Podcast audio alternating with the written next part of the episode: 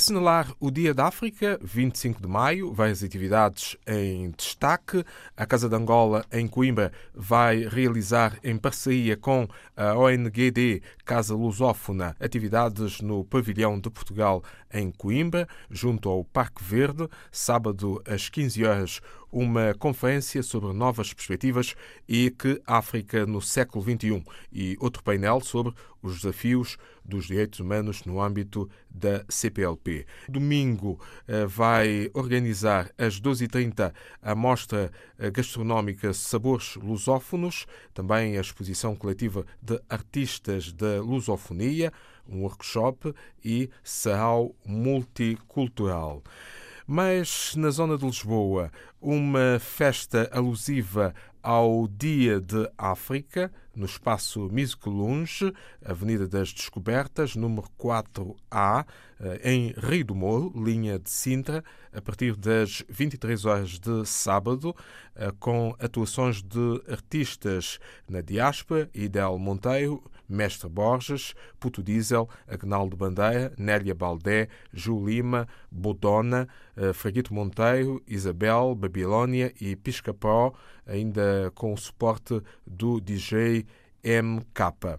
Na noite de sexta-feira para sábado, o Beleza ao Cais do Sudé, em Lisboa, acolhe igualmente comemorações do Dia da África, com o artista convidado Albertino Évora, vocalista da banda cabo-verdiana Os Tubarões, ainda no Beleza, na noite de sábado para domingo, ao vivo as Batucadeiras, Vozes de África e depois atuações de Calu Moreira, Remna Schwartz e Gerson Marta. Também o restaurante Imbondeiro, Rua Latino Coelho, número 18, em Picoas, Lisboa, vai assinalar o Dia da África este sábado, a partir das 20 horas, com um buffet intitulado Sabores da África e música ao vivo a cargo de Tonecas Prazeres.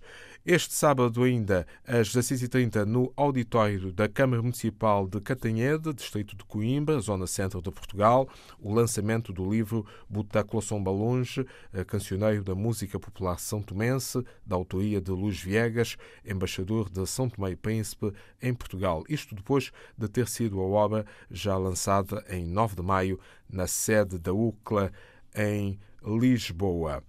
Esta sexta-feira, no Val da Amoreira, Moita, margem sul do Tejo, prevista está a apresentação da peça A Rapariga Manjaco, o relato do despertar do personagem Joãozinho da Costa para a consciência de si mesmo e das suas ações. Trata-se da terceira iniciativa teatral do encenador Rui Catalão. É uma peça totalmente inspirada nas histórias de um intérprete que eu conheci há três anos aqui no Val da Moreira, que é o Joãozinho da Costa. Nós já fizemos seis peças juntos. Esta é a sexta, diga-se passagem, e é a primeira vez que ele faz um solo. E este solo é um solo inspirado na experiência dele. Ele nasceu em, na Guiné e aos 11 anos, durante a Guerra Civil que houve ali na, na transição para o século XXI, o pai dele, que já trabalhava em Portugal, retirou os filhos da Guiné e trouxe-os para Portugal. Ele tinha 11 anos na altura. A peça explora, digamos que esse, esse um, digamos, tem, um, tem um pequeno, uma pequena introdução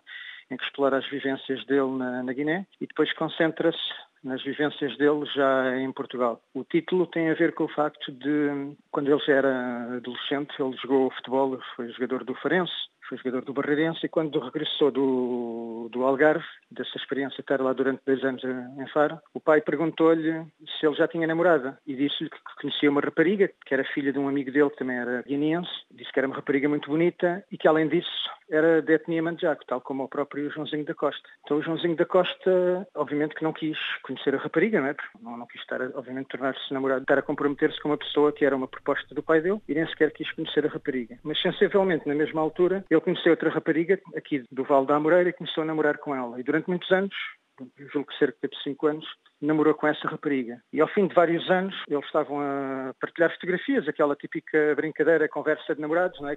E há uma altura que ele vê uma fotografia do BI dela e achou que, achou que ela era muito jovem naquela fotografia. Então foi confirmar na, no verso do BI qual era a idade dela. E ao ver a idade dela, viu também o, os nomes dos pais da namorada. Foi nessa altura que se apercebeu que o apelido da namorada era o mesmo do amigo do pai dele. Ou seja, a rapariga Manjaco tinha sido uma proposta do pai dele, era a mesma rapariga com quem ele namorava há vários anos. Portanto, estamos em presença de um despertar de Joãozinho.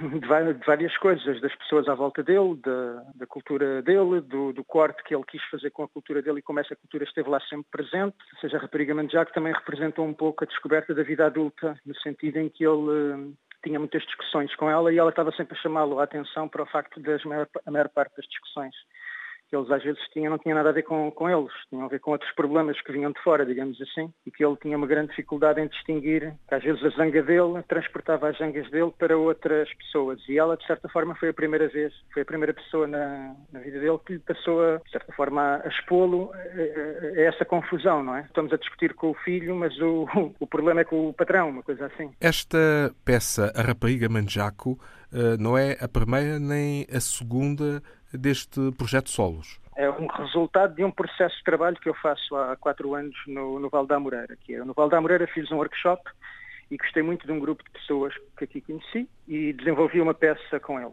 que é o E Agora Nós, que eu fiz há fiz em, 2000, em 2016 com um grupo de cinco intérpretes, onde já estava o Joãozinho da Costa. Sempre que tinha peças, fui convidando esse, esse, a partir desse grupo que aqui criei, esse quinteto, digamos assim, ia sempre incluindo um, ou um ou outro, ou, ou até mesmo ou, ou dois, ou três, ou, como podia ir integrando-os nas minhas peças. Há dois anos fiz um solo com o Luís Mucauro, que é um rapaz que nasceu em Moçambique, mas também já vive desde miúdo aqui no Val da Moreira, em Portugal. Medo a caminho, não é? Exatamente, o Medo a caminho. E o ano passado fiz uma peça também autobiográfica com o Adriano Diouf, que é um rapaz esse já português e que é de ascendência guineense. Que, e é que se o... chamava Adriano Já Não Mora Aqui. Exatamente, Já Não Mora Aqui, porque eu queria explorar uma história de, de, como é que ele foi pai, digamos assim, e de como é que esse processo em que a descoberta da paternidade dele, de certa forma, é a transição, digamos que é uma transição brusca da juventude para a idade adulta, porque ele decide não só assumir a, a filha, mas assumir,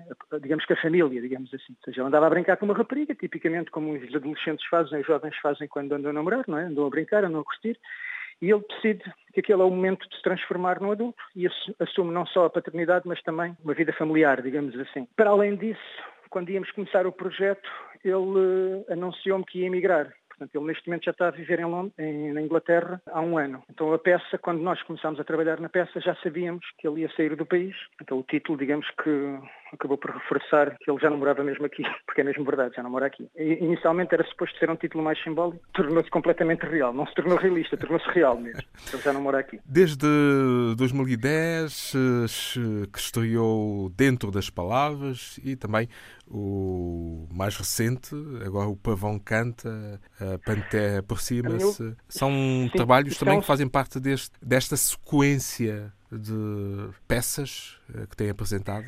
O Pavão é, é, é uma é, digamos que é, uma, é um solo meu, em que eu exploro, digamos que, uma série de personagens de, bem, da minha vida, da minha experiência pessoal, mas também da história da, da arte, nomeadamente o Eric Dolphy, que é um músico de jazz do, que morreu nos anos 60, e também o, o, a última obra do Marcel Duchamp, Étant donné, a última peça que ele, é uma espécie de peça, ele era um artista plástico, mas fez uma espécie de instalação, digamos assim, era uma, é uma peça que é uma instalação. E eu exploro uma data, digamos que de, a partir de, de, de aspectos de autobiográficos, e cruzamento com, com estas duas personagens e, e a obra de, de, deles. Não são autobiografias minhas. A autobiografia é dos intérpretes com quem eu trabalho. Passamos por uma longa fase de entrevista em que eu vou recolhendo uma série de histórias deles, depois vou montando numa peça e depois então é que passamos para o, para o palco para ensiná-las. Digamos que o meu trabalho foi sempre autobiográfico e nos últimos três anos, desde que estou aqui no Val da Moreira a trabalhar com estes jovens, passei a explorar a vida deles, digamos assim, a biografia deles, porque são pessoas que têm uma apesar de serem muito mais jovens do que eu, não é? Alguns deles até podiam ser meus filhos, Exatamente. para isso, pelo menos. São jovens com muita experiência de vida e, ou seja, e também muito conscientes da sua própria história, não é? Porque também temos que ter memória para poder contá-la. Então são pessoas que tiveram, digamos, uma espécie de património pessoal de, de vivências e de, e de relações que eu acho excepcional, não é? Eu próprio, na idade deles, não, não, te, não tinha ainda essa experiência nem a capacidade de narrá-la, digamos assim. Eu tenho fixado neles. Com que duração? Esta peça vai ter cerca de 45 minutos. Rui Catalão, autor da peça A Rapariga Manjaco, no âmbito do projeto Solos, eh, que vai ser apresentada esta sexta-feira, 24 de maio, às 21h30, no Centro de Experimentação Artística do Val da Amoreira, Conselho da Moita, mais precisamente na Avenida Vasco da Gama. A Associação Renovar a Moraria vai organizar Sábado em Construção, neste 25 de maio, das 11 às 19 horas, as decorações de areal composto, construídas com materiais reutilizados. O evento terá oficinas abertas à participação de todos e de todas. A iniciativa visa celebrar o Santo António, promovendo boas práticas de sustentabilidade ambiental em meio urbano, sob o lema repensar, recusar, reduzir, reutilizar, reaproveitar e reciclar. Tudo no Beco do Rosendo, na Moraria, Lisboa, com o apoio de mulheres migrantes, refugiadas e portuguesas, num projeto para abordar a inclusão. Música